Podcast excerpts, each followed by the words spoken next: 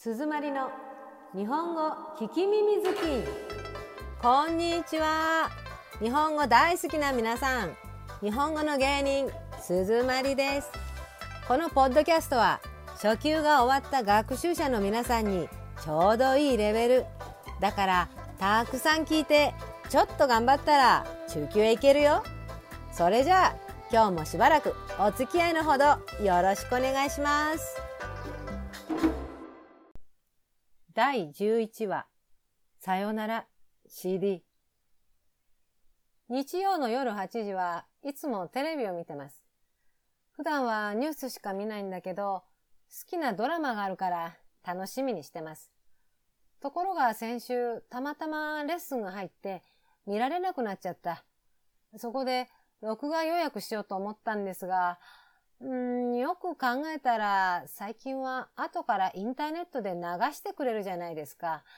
だから、それ見たらいいわって思って、やめちゃいました。皆さん、ライブで見られないテレビ番組、録画してみます？それとも、後から、ネットフリックス？コロナの前なら絶対録画して見てました。でも、オンラインで何でも見られるようになってから、全然してませんね。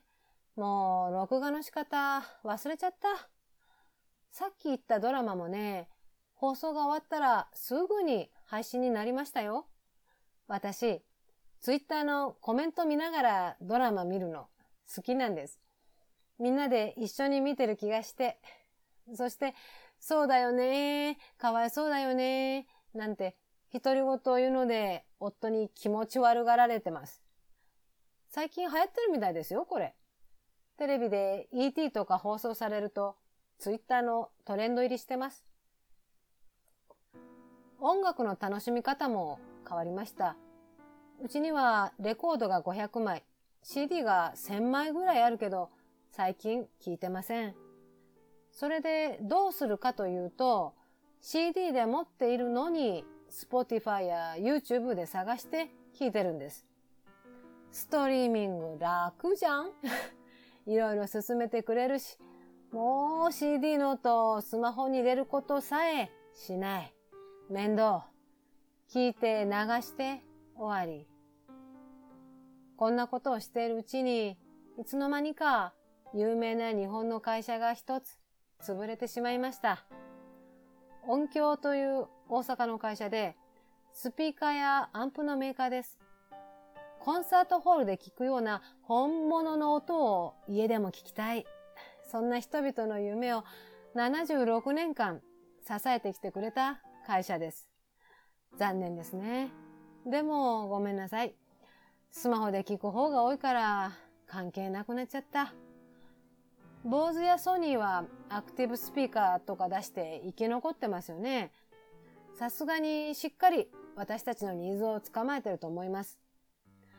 技術の発達でアーティストの音の質は上がってるのに聞く方はそこまでリアルを求めていない というわけです。すると商品は売れなくなる。古いハードはなくなってソフトだけが残る。レーザーディスクって知ってます？うちにはこれ十数枚あるんですが、もう見られない。プレイヤー壊れてて直せないから。日本語の先生を始めた時、リスニングに使ったのはカセットテープでした。それが CD になって、今は MP3 のダウンロード。先生、家で CD が聴けません。どうしたらいいですか？と言われてびっくりしたのはつい数年前のことです。今度は私が言う番かもしれません。さよなら CD で。今日はこれでおしまい。楽しんでもらえたかな？だったら嬉しい。日本語何か増えたかな？だったらもっと嬉しい。じゃあ、またね。バイバイ。